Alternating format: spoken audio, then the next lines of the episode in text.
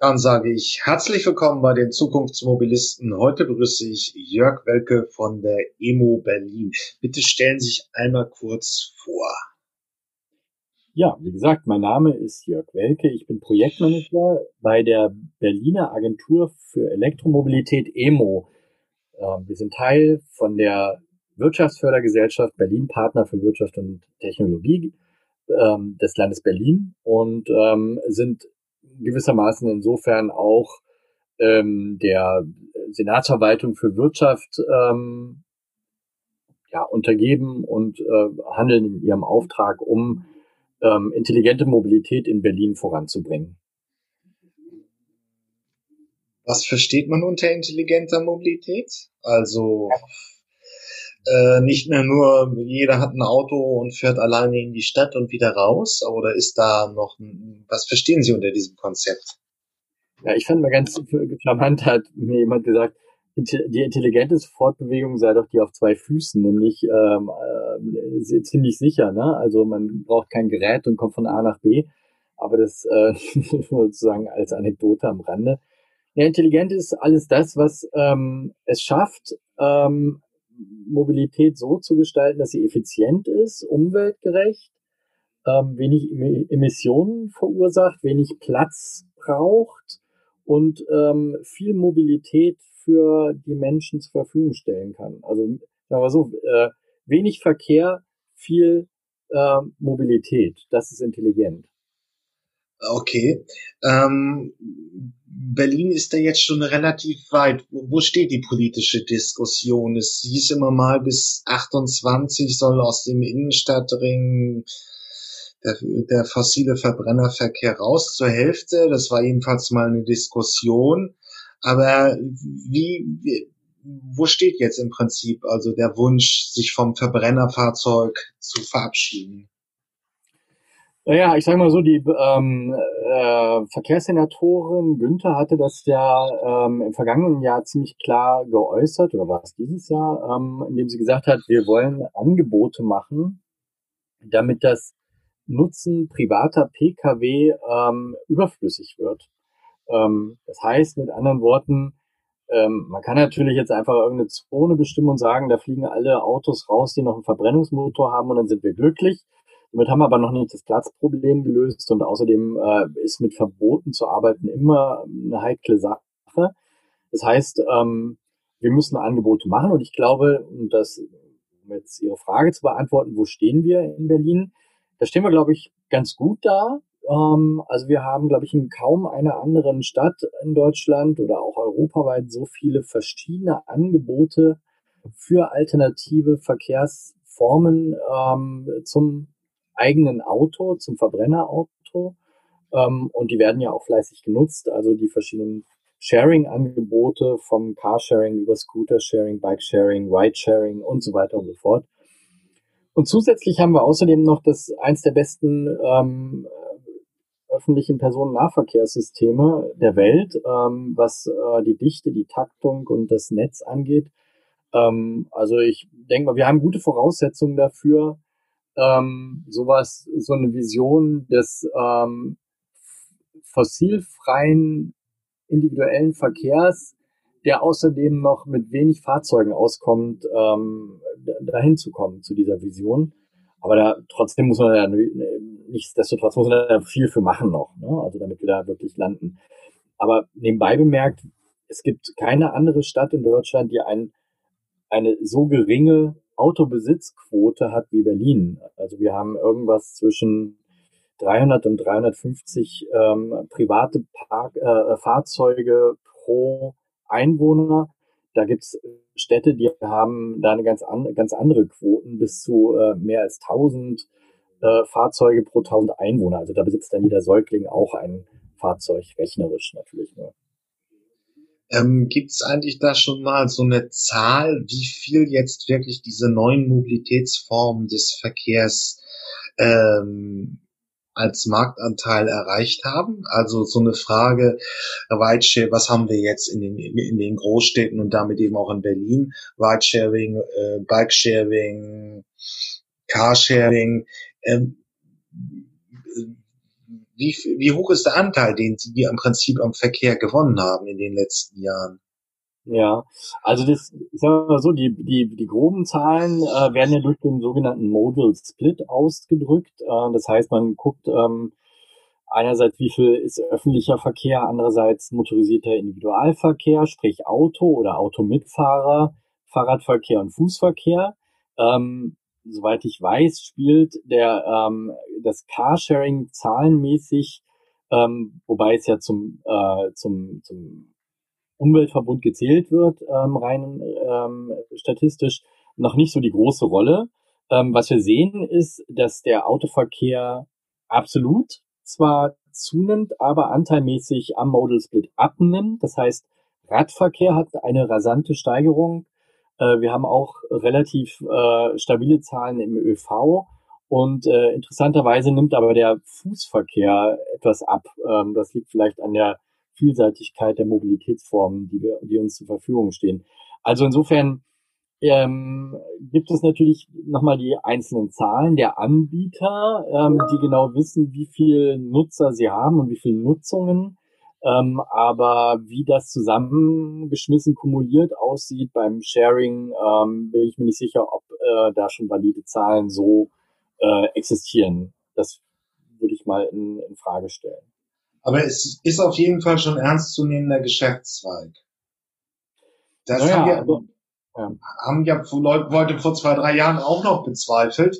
Ähm, gut, wir haben jetzt Corona, die Lage ist einfach ein bisschen, da sind ein Sondereffekt drin, aber ähm, so langsam kommen die wirtschaftlich ins Plus oder ist es noch ein bisschen hakelig mit den neuen Formen in den Großstädten? Ja, nach allem, was ich so höre, ähm, da, und da muss ich mich natürlich auch drauf verlassen, was mir die äh, Anbieter da erzählen, ähm, sieht es sogar trotz Corona gar nicht mal so schlimm aus. Also es, äh, es sind, ist die Rede von dem blauen Auge, mit dem man davon gekommen sei. Also nachdem der erste Lockdown natürlich zu einem Schock auch bei den äh, Sharing-Angeboten geführt hat, weil niemand mehr gefahren ist und die Autos trotzdem auf der Straße standen und Parkgebühren erzeugt haben, äh, ging es doch dann relativ flott aufwärts wieder und äh, teilweise wurden die besten Monate ever äh, im Betrieb der Anbieter verzeichnet.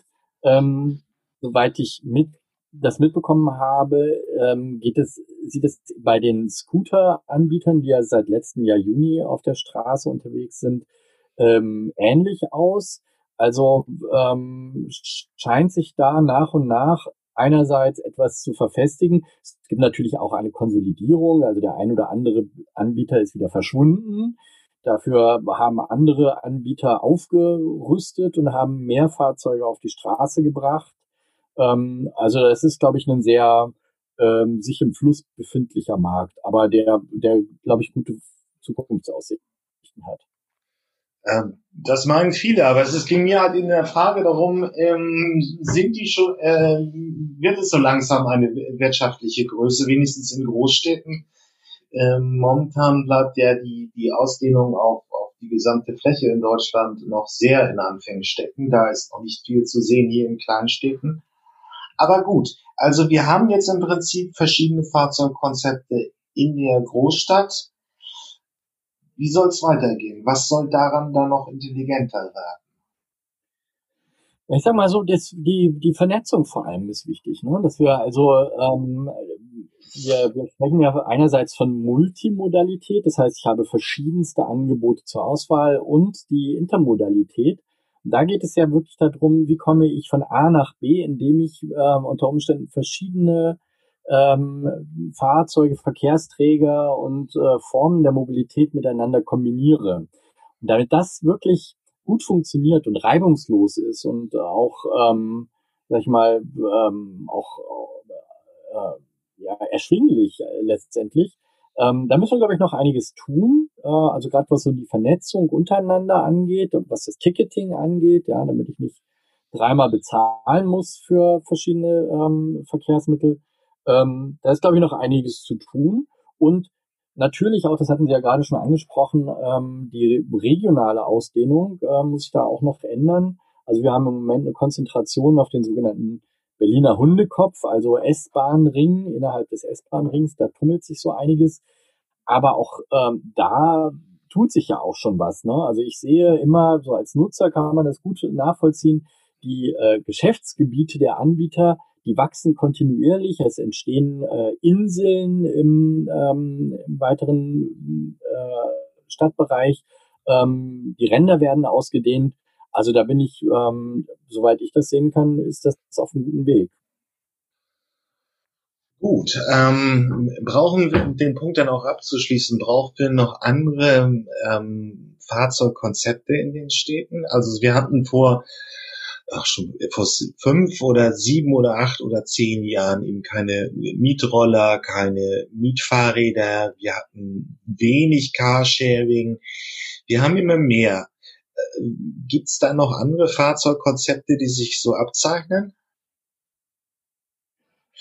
Puh, ähm, also was ich also es, es konsolidieren sich einige, ne? Also wenn ich mal, ähm, wenn ich mir anschaue, wie ähm, wie stark der Markt für Pedelecs, also E-Bikes, gewachsen ist und äh, wie die wirklich ähm, so ein bisschen unbemerkt von der Öffentlichkeit ähm, wirklich einen enormen Zuwachs hatten, dann würde ich sagen, das ist zumindest mal ein Fahrzeug, was sich ähm, wirklich in der Breite auch etabliert hat. Das scheint wirklich erfolgreich zu sein.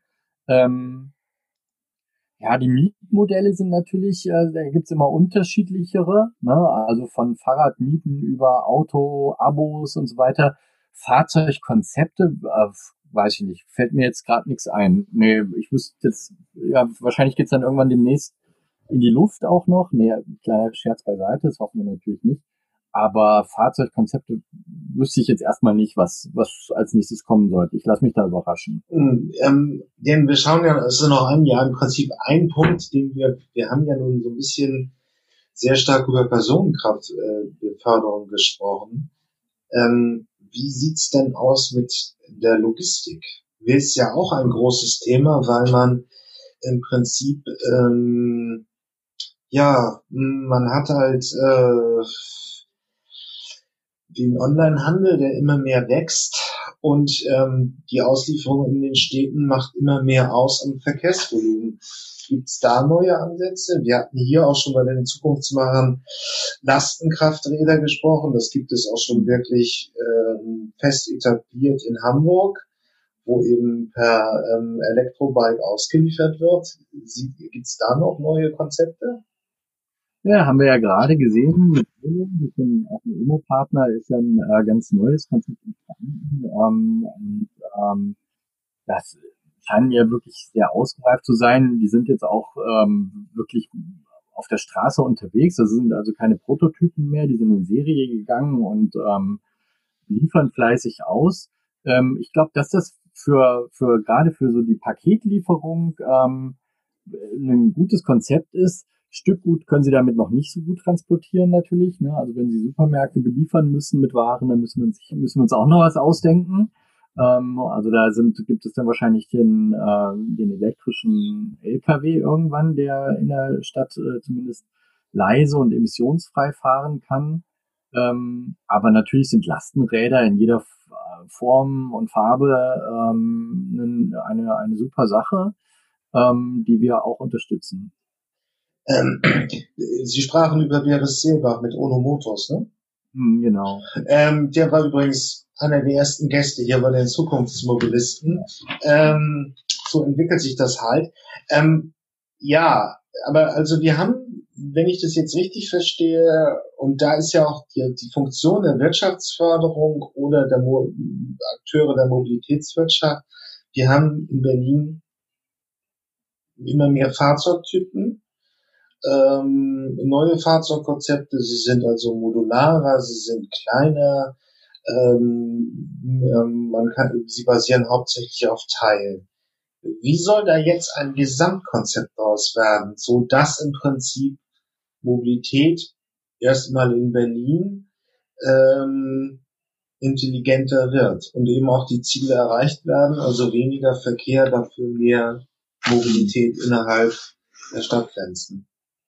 Ja, das ist ja so ein bisschen die Frage danach, ob, ob wir einen Dirigenten brauchen, der das alles orchestriert und anleitet und sagt, wie es zu funktionieren hat, oder ob wir so eine Art Schwarm, auf der anderen Seite so eine Art Schwarmintelligenz haben, die durch äh, die Vielfältigkeit der Angebote und der Akteure ähm, von alleine ähm, sozusagen Netzwerke entstehen lassen, die dann intelligent funktionieren. Ähm, puh, wüsste ich auch gern, was, was sozusagen die Lösung ist. Also ich glaube, dass so eine so eine Orchestrierung durch einen einzelnen äh, Dirigenten wahrscheinlich schwierig ist in so einer Stadt wie Berlin. Und ähm, sicher muss man Rahmen setzen, Leitplanken äh, vorgeben. Gibt es ja auch. Wir sind, machen das, haben das erste Mobilitätsgesetz in Deutschland. So noch nicht gegeben. Aber letztendlich ähm, muss dann auch der, der Markt zeigen und ähm, die Innovationen, ob sie miteinander funktionieren. Und ich meine, das passiert ja auch schon. Ja? Also ähm, immer mehr Leute fahren Fahrrad und fahren aber auch mit dem Fahrrad dann äh, in der S-Bahn und äh, vernetzen das von alleine. Ja? Ähm, und da entsteht ganz viel. Und ähm, das ist dann vielleicht auch besser, wenn es so organisch funktioniert. Naja, aber wir hatten schon Ideen wie in Oslo, wo praktisch ein großes Problem ist ja halt, dass der Lieferverkehr, die, also die Transporter, die, die, die aus dem Onlinehandel oder wo auch immer her äh, Pakete verteilen, ähm, dieser Verkehr hat jedenfalls Oslo gemacht, muss zentralisiert erfasst werden, so dass die Fahrzeuge auch über verschiedene Anbieter, also DHL, FedEx, DHL, gibt ja diverse, die mir jetzt gar nicht einfallen, ähm, dass die sich in einer Datenbank bündeln und in mhm. einer mit einer KI-Steuerung dann praktisch hocheffizient fahren, so dass man in Oslo weniger Lieferverkehr auf den Straßen hat. Mhm. Wäre das nicht auch mal eine Idee für Berlin? Weil ich, ich glaube, das ist ja für alle Großstädte ein Punkt, den man als störend empfindet, dass sich irgendwie äh, dass, dass äh, an einem Tag drei verschiedene Lieferdienste irgendetwas beim Ausliefern und es ist ja dann einfach mehr Verkehr. Hm. Also es ist nicht, das haben wir ja sogar in Berlin auch schon im Projektstadium, äh, das Projekt Komodo, was im Prenzlauer Berg äh, beheimatet ist. Ähm, das ist zumindest der Ansatz ähm, von dem, was Sie gerade gesagt haben. Das heißt, man hat eine gemeinsame Logistikfläche für fünf äh, Lieferservices, die sich da einen Hub teilen. Ähm, also eine Hub ist in dem Fall also praktisch eine Anlaufstelle für ähm, die, die großen Lieferfahrzeuge, die erstmal sozusagen die, die Waren anliefern. Die Feinverteilung findet dann zentral für alle fünf äh, Anbieter da statt. Die liefern zwar bislang auch dann nochmal einzeln aus, aber immerhin gibt es sozusagen ein, ein, den Ansatz eines intelligenten Verteilsystems. Ähm, das ist so gut gelaufen, dass man jetzt einen zweiten Hub äh, eröffnen will. Ähm, und das ist eben so das, was ich gerade gesagt habe. Also mir gefällt das eigentlich besser, der Gedanke, dass ähm, die Anbieter selbst auf die Idee kommen, beziehungsweise den, den, den Marktdruck haben, ähm, sich ähm, da einigen und zu kooperieren und zu sagen, okay, wenn wir einfach weiter aus, äh, alleine ausliefern, dann ist das in Zukunft kein Geschäftsmodell mehr, sondern wir müssen uns überlegen, wie wir das gemeinsam hinkriegen, äh, indem wir eben auch ähm, Pakete von den anderen Lieferdiensten mitnehmen und dafür die unsere Pakete mitnehmen. Ähm, weil wenn sie das schaffen, dann haben sie die mit im Boot und daraus entstehen dann auch Geschäftsmodelle. Wenn sie das dirigieren und sagen, ihr müsst, dann kann das unter Umständen auch zur Folge haben, dass es nicht mehr funktioniert und gar nichts mehr in die Richtung funktioniert und alle wieder ähm, mit den Diesel äh, ähm, kleinen Lastern durch die Gegend fahren. Also da bin ich aber unentschlossen. Also ich bin mir nicht sicher, was da das Richtige ist. Ich, ich glaube immer, dass diese diese organische, ähm, ich hätte jetzt fast gesagt Grassroots, aber das ist bei Unternehmen schwierig, äh, das zu sagen, aber diese Organ, dieses organische Wachsen von intelligenten Systemen, die sich miteinander vernetzen, nachhaltiger ist, als wenn man das äh, aufoktroyiert.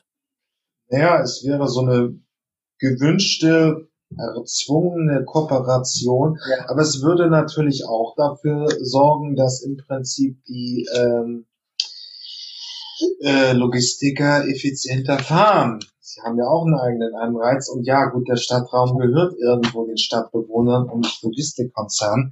Ist ein diffiziles Thema, aber es wird ja immer mehr. Die unter 40-Jährigen kaufen eben so gut wie nicht mehr in, in den Innenstädten, äh, also im stationären Handel ein. Ähm, das Problem wird ja bleiben. Also da stellt sich so ein bisschen die Frage, wie es da weitergeht. Und es wäre ja auch diese, diese, ja, eine, eine Logistikplattform würde halt sehr schnell Verkehr reduzieren. Wir kommen sicherlich jetzt auch auf andere Formen zu sprechen, wie das automatisierte Fahren, die ersten Shuttle-Betriebe, aber das steht ja noch ein bisschen in, äh, es ist ja noch mehr Zukunftsmusik. Ähm, da wird man also sehen, wie sich's entwickelt. Wann soll denn Komodo, ich packe es natürlich auf die, die ähm, Shownotes hier, ähm, sich weiter, wie soll sich das weiterentwickeln aus Sicht der Emo? Also wir würden uns wünschen, wenn es ganz äh, 1, 2, 3 ganz viele Komodos gäbe und ähm, sich daraus natürlich auch weiter ähm, Dinge entwickeln. Sprich, dass ähm, diese, diese angespro von Ihnen angesprochene ähm, Verteilplattform ähm, auch irgendwann entsteht und äh, intelligenter wird. Ähm, also das, das, da bin ich ja bei Ihnen, absolut. Ähm, ich würde mich halt freuen, wenn es, wenn es sozusagen als Geschäftsmodell funktioniert und nicht einfach, weil irgendjemand das äh, verordnet hat. Ähm, das, das ist immer schwierig. Ne? Letztendlich dazu aber noch ein Wort. Ähm, das ist natürlich interessant, was Sie sagen, dass die unter 40-Jährigen, die bestellen äh, vor allem im Netz und wollen, sind, äh, wollen Waren geliefert bekommen und wollen möglichst dafür auch nichts bezahlen. Ne? Das, darum geht's ja letztendlich. Ähm, ich bin sehr dafür, dass sowas einen Preis bekommt. Also ähm, dass die, die Lieferung nach Hause dann entsprechend auch ähm, vergütet wird. Und dann ergeben sich auch wieder ganz andere ähm, Optionen. Ähm, und ehrlich gesagt, glaube ich, wird das ohnehin kommen. Also die ganzen Liefer Lieferservices suchen händeringend nach Mitarbeitern. Ähm, die Prognose ist, dass bis Mitte dieses Jahrzehnts deutschlandweit bis zu eine Million Fahrer fehlen werden, wenn sich jetzt nichts an der Situation ändert. Das heißt, der Druck, der da entsteht, also ein rein wirtschaftlicher Druck, weil einfach der Bedarf da ist, äh, die Nachfrage da ist, wird so groß werden, dass es zu einer Preisveränderung führt und zu einem anderen Verhalten dann wieder möglicherweise. Also es pendelt sich da was ein. Und ähm, also ich bin weit davon entfernt, ein marktgläubiger Mensch zu sein. Ich glaube, der Markt ähm, so frei, wie er immer tut, den, den gibt es äh, in der Form nicht. Aber bei manchen, äh, manchmal finde ich, ähm, steckt da ja schon was dahinter, dass ähm, solche, solche Entwicklungen und solche Kräfte dann dazu führen, dass was Vernünftiges bei rauskommt. Wünsche ich mir zumindest. Hoffe es. Naja, gut. Ähm, es ist sicherlich auch einer der großen Treiber, um das Thema jetzt dann mal anzufangen. Ähm, weltweit äh, werden Fahrer, Logistikfahrer ein knappes Gut. In Deutschland ist es sicherlich sehr stark, allein schon wegen der Demografie. Und es ist ja auch kein besonders gut bezahlter Beruf. Ähm, ja, wo geht's los? Also, wir hatten hier Herrn Dr. Mario Heger vor, glaube ich, sechs Wochen. In Phoenix, Arizona sind sie schon so weit, dass es wirklich äh, öffentlich zugänglich ist. Man kann per App seinen Shuttle buchen, die Fahrt machen. Es gibt keine klassischen Fahrpläne mehr, sondern man bucht eine kleine Fahrt mit der App, bezahlt es dann natürlich auch über das, über das Smartphone und dann kann man es machen. Und ähm, ja, wie soll man sagen, wo steht Berlin auf dem Weg zur automatisierten Verkehr? Ja, also wir haben eine, hm, wir haben eine ganz schöne Historie und äh, die sich auch ähm, durchaus äh, fortentwickelt. Also angefangen von den ersten ähm, autonomen Shuttlebussen in, auf dem Euref-Gelände, wo ähm, ja tatsächlich auch sogar die Fahrzeuge ähm, hier in Berlin entwickelt wurden ähm, die dann immer selbstständiger wurden, sind wir jetzt immerhin schon ähm, im vergangenen Jahr in den Regelbetrieb ähm, der BVG gegangen, ähm, in Alt-Tegel, vom U-Bahnhof Alt-Tegel bis zu den Seeterrassen. Hatten wir also ein, ähm, Auto, ein hochautomatisiertes ähm, elektrisches Bus-Shuttle im Einsatz. Da ist natürlich immer noch ein Steward an Bord, ähm, der eingreifen kann zur Not und der das, der dem Shuttle hilft, äh, Hindernisse zu umrunden, wenn es das äh, gelegentlich nicht selber kann.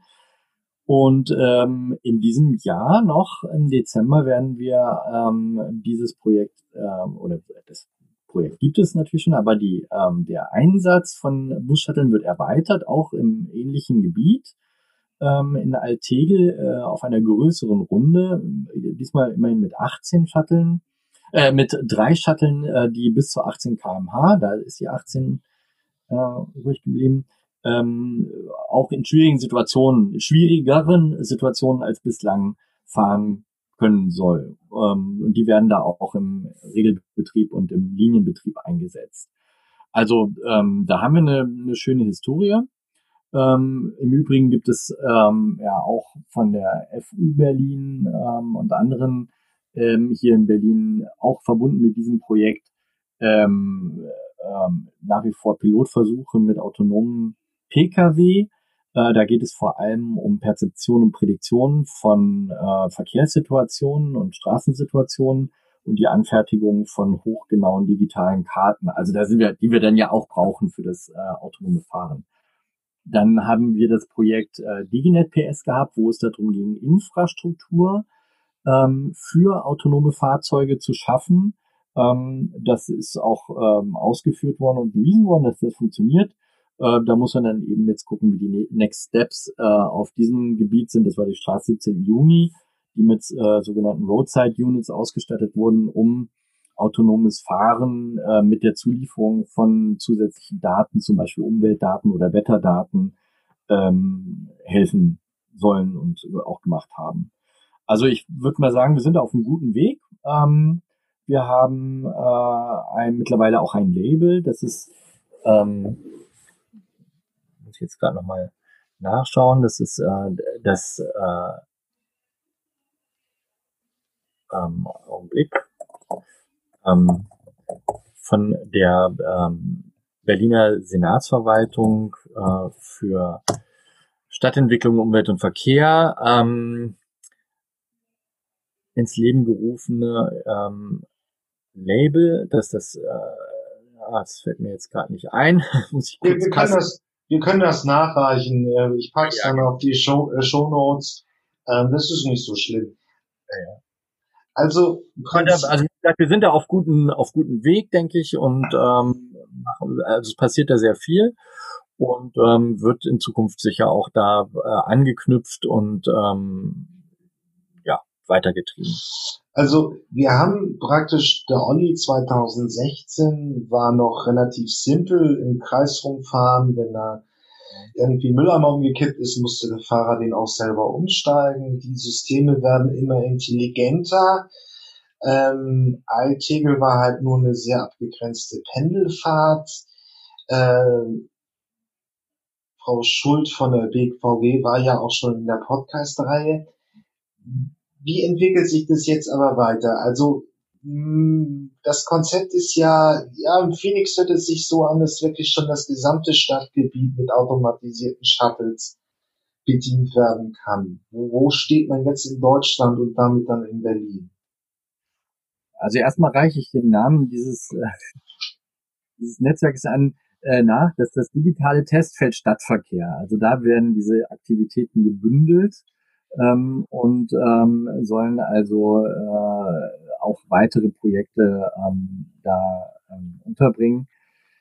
Ähm, ja, wo stehen wir Berlin? Das ist auch eine, eine Step-by-Step, äh, ein Step-by-Step Vorgehen natürlich. Ähm, und ähm, da wird man, also die Bundesregierung hat ja auch ähm, vor und, und sagt von sich selbst, dass sie das äh, ähm, innovativste Umfeld für automatisiert, hochautomatisiertes und autonomes Fahren weltweit schaffen äh, wird und äh, dabei ist, das zu schaffen mit den äh, entsprechenden Gesetzen.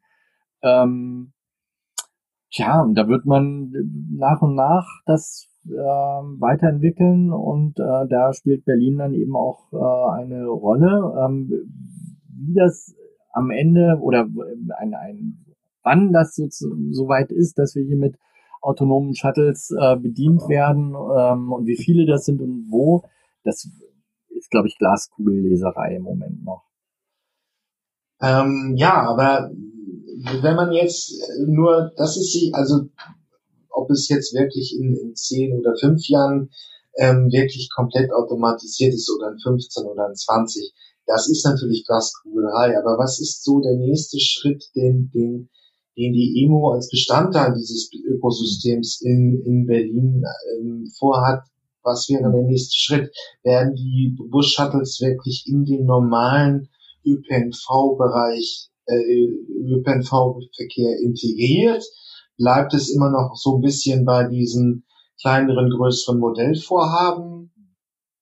Also da, da muss man vielleicht mal ganz kurz ähm, einen ganz kleinen ähm, Exkurs machen zu ähm, Projektarbeit, so wie wir sie machen, beziehungsweise unsere Aufgabe ist es ja tatsächlich, Projekte ins Leben zu rufen da gibt es vielleicht die Vorstellung, dass man ähm, so eine Art Masterplan hat, ähm, wo das dann alles hinführen soll und dann weiß man also, nächstes Jahr machen wir dieses Projekt nächstes Jahr äh, das nächste Projekt. Ist das leider nicht, sondern es ist natürlich eher so, dass man aus den Projekten lernt und dann guckt, okay, äh, wir haben das jetzt gemacht, ähm, was ist der nächste Schritt und wo können wir das machen? Ähm, was wir schon jetzt innerhalb dieses Projekts Shuttles und Co. machen, ist zu gucken, gibt es in Berlin ähm, Gegenden, also nicht, nicht auf Bezirksgröße, sondern kleiner, äh, gibt es Gebiete, ähm, die dafür geeignet sind, autonome ähm, Bus-Shuttles oder hochautomatisierte Bus-Shuttles einzusetzen. Das können dann verschiedene äh, Parameter sein. Man halt sagt, da ist, ähm, da sind Lücken im ÖPNV, ja, weiter außerhalb vielleicht, also nicht gerade im, im, im Hundekopf. Oder ähm, da gibt's äh, große Verkehrsprobleme. Ja? Da gibt's immer wieder Stau und Engpässe ähm, und da könnten vielleicht autonome Bus-Shuttle helfen.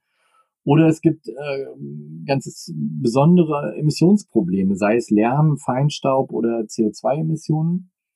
Ähm, und da gucken wir tatsächlich gerade innerhalb dieses Projektes nach idealtypischen Gebieten, die wir auch untersuchen, wo wir dann auch reingehen ähm, die Stakeholder befragen, das heißt äh, nicht nur die Anwohner, aber ähm, Akteure, die in diesen Gebieten unterwegs sind. Ähm, unter welchen Bedingungen und warum würde es ähm, Sinn machen, da ähm, autonome Bus-Shuttles einzusetzen oder hochautomatisierte Bus-Shuttles? Ähm, und das dann wiederum da auch das, daraus abzuleiten, wie man ähm, in ähnlichen Gebieten, ähm, die dann vielleicht auch in Berlin sind, aber auch woanders, ähm, sozusagen, ohne sie immer wieder von Grund auf neu untersuchen zu müssen, dafür geeignet sind, ähm, ähm, Bus-Shuttles einzusetzen, autonome, autonome Bus-Shuttles einzusetzen ähm, und, äh, und was da die Parameter entsprechend sind. Also ich sage mal ein Beispiel. Zuletzt haben wir ein Gebiet untersucht, ähm, in dem ähm, überhaupt kein ÖPNV vorhanden ist ähm, auch ansonsten keine Infrastruktur ähm, im Sinne von äh, sozialer Infrastruktur, also keine Schulen, keine ähm, keine Läden, äh, also ein reines Wohngebiet mit äh, reiner ähm, äh, Automobilität. Ähm, und das schien uns auf den ersten Blick ähm, sehr gut geeignet und hat sich dann auch bestätigt, dass da ein hoher Bedarf sein könnte, um eben solche ähm, äh, Bus-Shuttle im Linienverkehr einzusetzen. Und äh, jetzt muss man dann als nächsten Schritt gucken, gibt es dafür eine Projektförderung? Wer sind die Beteiligten? Ähm, ist die BVG wieder dabei? Ist der UVK wieder dabei? Ganz sicher. Sind wir dabei? Andere ähm, Fahrzeugentwickler und so weiter und so fort. Und ähm, muss dann das nächste Projekt äh, daraus stricken und ähm, entsprechend auch beantragen. Ähm, insofern ja, äh, wir sind dabei, das äh, uns anzuschauen, äh, aber konkrete äh, Projekte haben wir da, haben wir als Emo jetzt zumindest noch nicht vorgesehen. Okay, aber für die Unternehmer, die jetzt zuhören, stellt sich ja schon die Frage, wo sind schon in den nächsten Jahren so gewisse Chancen und auch Ertragspotenziale. Ähm, wir, wir hatten Beres Silbach, das ist jetzt genau zwei Jahre her, als er sein Fahrzeugkonzept vorstellte, nur das nochmal so zu, zu ähm, nochmal zu rekapitulieren, ist es halt sehr kleines Lieferfahrzeug, was so wirklich auf den Einsatz in, in Großstädten ausgerichtet ist, was also wächst sich von dieser Transporterlogik ähm, entwickelt, wo also ein großes Fahrzeug meinetwegen ein Paket oder 30 Pakete im gewissen Umfeld ausliefert. Wo sind jetzt neue Chancen? Also braucht man noch irgendwo eine technische Entwicklung, um automatisierte Flotten nach, voranzubringen? Kann man schon daraus einen gewissen Service schließen? Wo sind da gewisse Ertragspotenziale in den nächsten Jahren? Ja, sicher. Einmal die technologische Entwicklung, äh, die muss vorangehen, das muss sicher werden, das muss vor allem äh, dann irgendwann muss es Level 5 werden. Ähm, wir brauchen gleichzeitig die, ähm, das Regelwerk dazu. Ähm, scheinbar kümmert man sich da auf Bundesebene auch drum. Ähm, bin da ganz zuversichtlich, dass es auch kommt. Aber das ist ähm, auch kleinteilig. Ähm, das geht auch nicht über Nacht, dass man äh, sagt, okay, wir erlauben das jetzt, sondern das ist ähm, auch ein iterativer Prozess.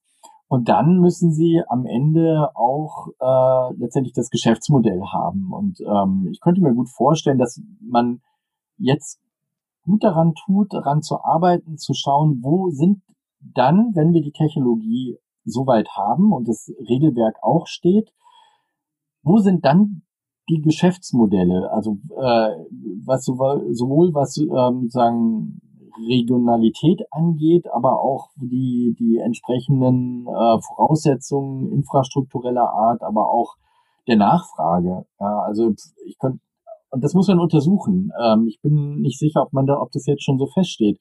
Also ob man im Innenstadtbereich jetzt zum Beispiel ähm, automatisierte Fahrzeuge mit den, mit den ganzen Schwierigkeiten, die insbesondere im verdichteten Verkehr entstehen, auf sich nehmen muss oder ob es denn vielleicht eher die Wohngegenden am Stadtrand sind, die bislang noch nicht erschlossen sind. Ähm, ja, das, das wird man rauskriegen müssen und da sind wir dran, aber das kann ich jetzt, könnte ich nicht ähm, sagen, behaupten zu sagen, dass ich das wüsste es, es fehlt halt auch so ein bisschen ja die Betreibermodelle, ähm, denn die neuen Fahrzeuge sind ja da. Ja, ähm, wenn Berlin, wo hat Berlin denn eigentlich noch so gewisse Defizite im Verkehr? Also wenn man sich das jetzt anschaut, ähm, Sie suchen ja irgendetwas, wo wirklich ein relativ konkretes Problem ist. Also ist das irgendwie, sind, sind die Großräume, also sind die, die ländlichen Räume, die Vororte schlecht oder unzulässig, äh, unzuverlässig angebunden? Gehört autonomes Fahren nicht auch irgendwie mehr in, in, wenn ich jetzt in Brandenburg 60 Kilometer außerhalb von Berlin leben würde und regelmäßig in die Stadt fahren will? wo sind da noch größere Probleme in Berlin? Oder geht es mehr um die Frage, wie wirklich äh, die, der, dass der Innenstadtkern weniger Fahrzeuge hat? Ja, ja, das stimmt. Das, äh, da sprechen Sie etwas eine Entwicklung auch an. Ne? Also ähm, letztes Jahr waren wir ähm, Bundeshauptstadt des Staus, ähm, absolute Champion. Ähm, nirgendwo saß man länger im Auto im Stau äh, wie in Berlin. Das war schon mal anders äh, also weniger dramatisch. Ähm, wir haben auch einen, äh, einen, einen absoluten Anstieg von, ähm, von Autos, äh, die unsere Straßen verstopfen, allein durch den Zuzug. Man muss sich das mal vorstellen, der Nettozuzug Berlins in den vergangenen Jahren ähm, lässt jetzt zwar ein bisschen nach die Dynamik, aber ähm, in den letzten Jahren, da ist immer eine Kleinstadt dazu gekommen. Äh, und zwar jedes Jahr eine Kleinstadt dazu. Das heißt, entsprechend auch die Autos und der Verkehr dazu. Ähm, aber Sie, ah, Sie, Sie sprechen schon das Richtige an. Ne? Also auch Pendlerverkehr ähm, war in der Vergangenheit eigentlich kein großes Problem in Berlin. Es wird jetzt eben immer virulenter, weil die Menschen auch rausziehen in den Speckgürtel. Ähm, und da ähm, kann ich mir gut vorstellen, dass die Modelle, die man in der Innenstadt erprobt, weil hier ähm, einfach eine gewisse Dichte und Nachfrage äh, herrscht, dass man die in Geschäftsmodellen auch ähm, dahin bringt, wo sie gebraucht werden sprich aufs Land, ähm, wie, wie ich dann eben vom, vom Dorf zum nächsten S-Bahnhof nach Berlin komme. Ich glaube, da ist allerdings noch sehr viel Mind-Change-Arbeit nötig, weil ähm, das ist natürlich eine Routine, die, die ist extrem verfestigt. Da oft, also gerade in ländlichen Gebieten hat man halt sein Auto und fährt damit in die Stadt und fertig. Ja, ähm, das ist das eine Verkehrsmittel, was man hat und aus. Ähm, und da zu Multimodalität zu kommen und ähm, möglicherweise dann auch äh, zur Etablierung von Geschäftsmodellen mit ähm, hochautomatisierten oder autonomen Bus-Shuttles, da ist sicher noch ähm, einiges zu tun, gerade was so die Überzeugung äh, vor Ort angeht. Ähm, es gab ja auch Mitte, Mitte der 2010er Jahre so immer auf den Managementkonferenzen so das Konzept der Smart City, ähm, wo wir im Prinzip einfach, ja, ist wie so eine Benutzeroberfläche und da läuft eine KI hinter und wir werden immer von A nach B gefahren. Das ist so nicht richtig. Also Großstädte sind auch anders. Hamburg hat einen Hafen, den hat Berlin nicht. Hamburg, äh, Berlin hat dafür einen sehr, sehr gut funktionierenden ÖPNV. Ähm, wo stehen die denn eigentlich? Also es, man kommt ja in Berlin an der BVG nicht vorbei, ähm, weil man ja auch sich einfach fragen muss, wie integriert man in diesen große, in diese große Büro, Bürokratie und in diese Hierarchie ähm, neue Verkehrskonzepte, die die Stadt haben will, die die Stadt fördert, die, die aber auch jetzt in gewissem Stadium auch schon unternehmerisch funktionieren. Hm.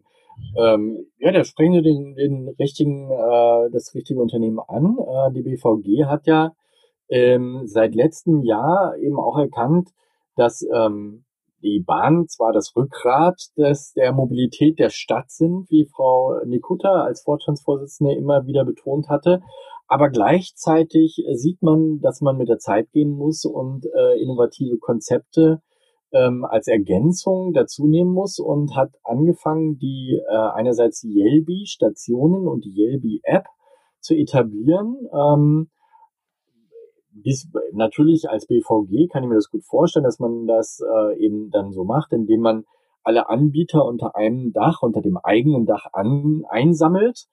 Das ist mit einigen gelungen, andere ähm, möchten es nicht so gerne, aber ähm, auf jeden Fall zeigt es doch, dass diese, und diese Yelby-Stationen schießen ja nun wirklich äh, wie Pilze aus dem Boden überall, ähm, dass der Bedarf gesehen wird und dass die, ähm, sagen wir mal, intelligentere, ähm, das intelligenterer Verkehr als einfach nur ähm, mit großen Gefäßen von A nach B zu fahren, ähm, gesehen wird und auch umgesetzt wird.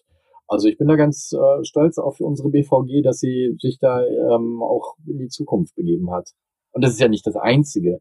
Also der Berlkönig, ähm, mit dem Berlkönig ist ein äh, Ride-Pooling und Shuttle ähm, Ride-Sharing-Service entstanden. Also ähm, da gibt's ist einfach viel im Fluss. Aber wenn man das jetzt ein bisschen festnageln will, ist es schon so, dass es die eine App für die Mobilität geben könnte in Berlin. Also dass Yelby praktisch viele Angebote von privaten Anbietern in der App bündelt und ich habe dann auf meinem Smartphone die Yelby-App und kann entscheiden, fahre ich die Strecke mit der S-Bahn, fahre ich die mit einem Weitpooling-Fahrzeug, äh, mit einem Mietroller oder was auch immer.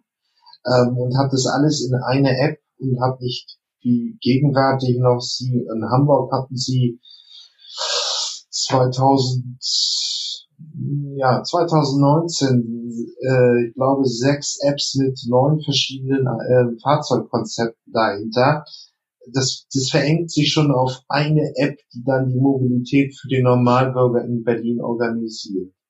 Habe ich auch immer gedacht, ähm, muss aber in den letzten anderthalb Jahren lernen, dass es gar nicht so sehr um die eine App geht, ähm, sondern Nutzer durchaus bereit sind, verschiedene Apps zu benutzen. Der eigentliche Schmerz bei der Benutzung der Apps ist ein anderer. Und zwar einmal der Registrierung, Authentifizierungs- und Verifizierungsvorgang, den ich ähm, in Berlin 16 Mal dann durchführen muss und ähm, die verschiedenen, das äh, unterschiedliche Ticketing. Das heißt, ich muss jedes Mal wieder neu zahlen, wenn ich ein neues Verkehrsmittel nutze.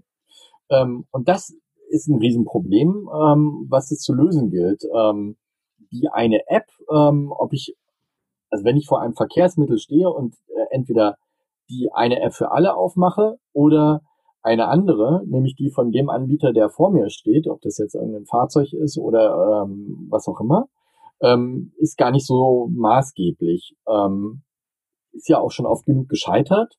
Ähm, das Entscheidende ist, dass man sich bei den Anbietern darauf einigt, zusammenzuarbeiten und ähm, Plattformen zu schaffen, letztendlich im Hintergrund, ähm, die es den Nutzern ermöglichen, einf die, die Geräte einfach zu benutzen. Ähm, Apps benutzen wir sowieso in vielfältigster Funktion. Das ist gar nicht so das große Problem. Also man nutzt, glaube ich, ohnehin für die verschiedensten Dinge im Leben äh, täglich äh, 10, 20 Apps und ähm, ist das auch gewohnt. Das entscheidende Problem ist wirklich, sich jedes Mal wieder für einen Service zu anzumelden, zu authentifizieren, seine Kontodaten zu hinterlegen, mit dem Führerschein zu verifizieren, das alle zwei Jahre zu wiederholen, weil der Führerschein wieder erneuert werden muss und, und, und. Ähm, das ist wirklich der Schmerz und ähm, da weiß ich aber auch, dass da viele am, äh, da, dabei sind, daran zu arbeiten. Das ist aber auch äh, eine technische Herausforderung und vor allem eine, eine geschäftsmäßige Herausforderung, die verschiedenen Anbieter da zusammenzubringen und äh, sich einigen zu lassen. Ja, es war ja immer einfach die Idee, wer wird das Amazon, das Spotify, der Musik, äh, der des Verkehrs, haben viele, habe ich auch geglaubt. Wir werden es mal sehen. Ne? Also es kann so eine Sache sein, wir sind ja einfach von digitalen Anwendungen gewöhnt, dass sich das einfach nur noch auf eine App oder auf einen Anbieter verengt. Ja. Aber schauen wir mal. Ja. Herr Wilke, ich möchte mich bedanken für dieses Gespräch. Sehr gerne. Alles klar. So. Darauf kommt es an. Das ist das Wichtigste. Danke. So, dann ist das Gespräch hier beendet.